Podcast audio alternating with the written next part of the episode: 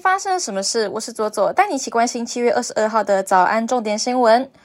国军保养战车发生意外，屏东三军联训基地在二十一号上午传出意外事故，两名正在进行基地训练的装甲五六四旅士兵，在进行战车保养的时候，疑似因为操作不慎，意外遭到了战车炮管重击。目前两人都被紧急送医抢救中，军方目前已派人协助处理详细伤况，事故原因也由军方将进一步调查。美国中央情报局局长日前提出警示，称中国大陆正在研究乌俄战争作为攻台的参考。外交部坦言，外交部的评估与拜登政府有许多共同之处，双方也会继续进行密切协调合作，以维持台海的和平与稳定。一名家长控诉三名学生服仪不合规定，其中一人因联络不到家长，被教官罚站了四节课，还被骂了三字经。找议员助理澄清之后，最后调查报告结果为教官无不当处分。没想到三名学生反而被记大过，让他觉得不合理，掀起了一番论战。苗栗县造桥乡昆宇事业废弃物掩埋场业者在二十一号凌晨三点夜袭，为排除厂区门口的围篱与水泥石块进场，大动作出动了怪手开挖，与前来抗议的自救会成员冲突一触即发，导致现场包含了民众、立委以及民代等至少有七人受伤送医。目前警方以人墙阻隔，双方持续对峙中，场面相当火爆。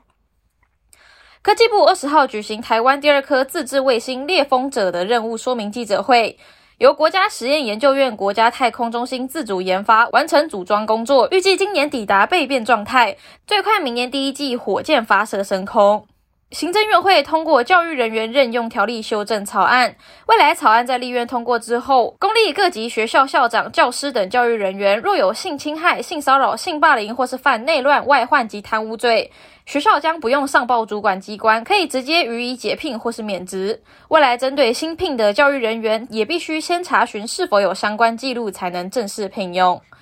国际方面，被称为日本 Me Too 的运动先锋，日本花朵运动旗手三十三岁记者伊藤诗织，二十号通过记者会宣告，与五十六岁的前 TBS 电视台男记者山口敬之长达五年的性侵诉讼案终于告一段落。在受害七年与诉讼缠斗的五年期间，伊藤诗织曾面对众多质疑。如今，东京高院决议维持二审判决结果，并认定山口敬之性侵之时。伊藤诗织表示，希望这是最后一次以当事人的身份对外发声。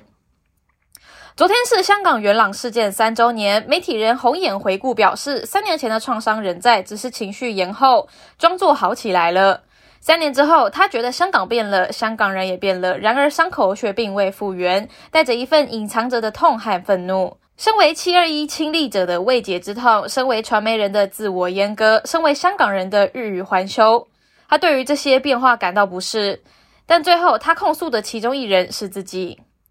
在串流平台长期称霸的，Netflix 正艰难地维持其统治地位。随着越来越多的用户退出订阅平台，它在今年的四月到七月期间失去了将近一百万名的用户。Netflix 已经连续两个季度失去会员，但这次的下降幅度比该公司担心的还要少。这背后可能与剧集《怪奇物语》的最新一季取得巨大成功有关。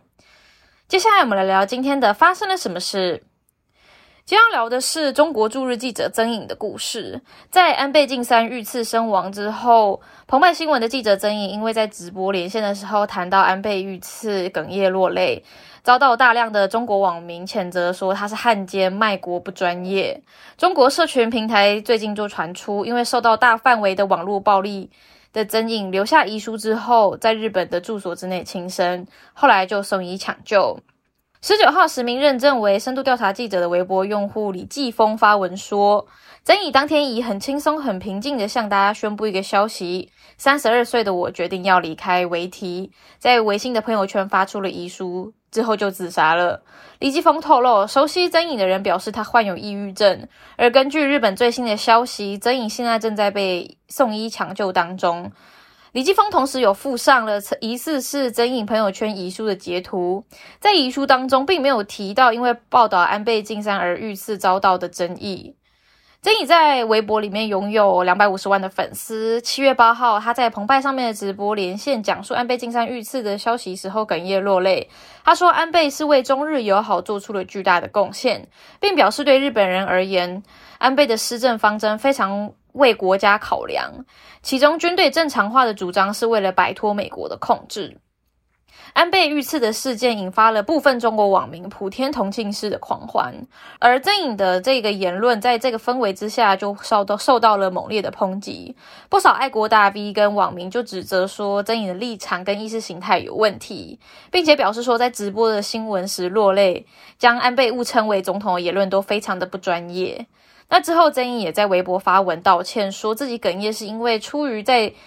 当地治安的恐慌，还有对此刻经济日本经济的绝望，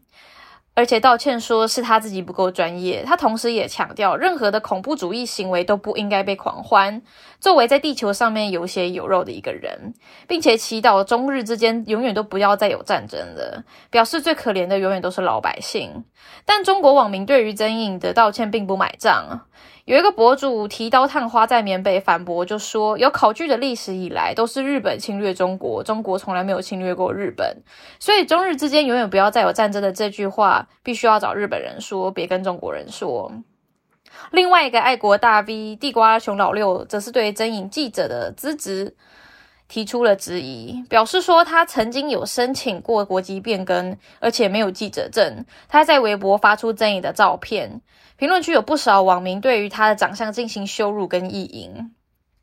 拥有一百四十八万的粉丝的微博大 V 作家陈岚也在同一天发文，表示自己联系在日本的网友，得知曾颖受不了自杀了，目前正在医院。他表达了对曾颖身心状况的担忧，说他之前真的曾经自杀过，已经差点死掉了，昏迷多日之后才抢救回来的。陈岚也同时指出，网络暴力给曾颖带来了极大的影响。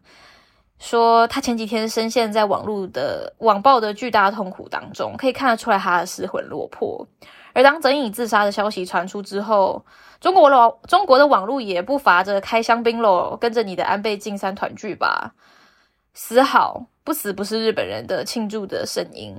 微博用户拆台 CT 表示：“哦，如果曾颖确实因为网暴而选择轻生，那也是他自己犯贱，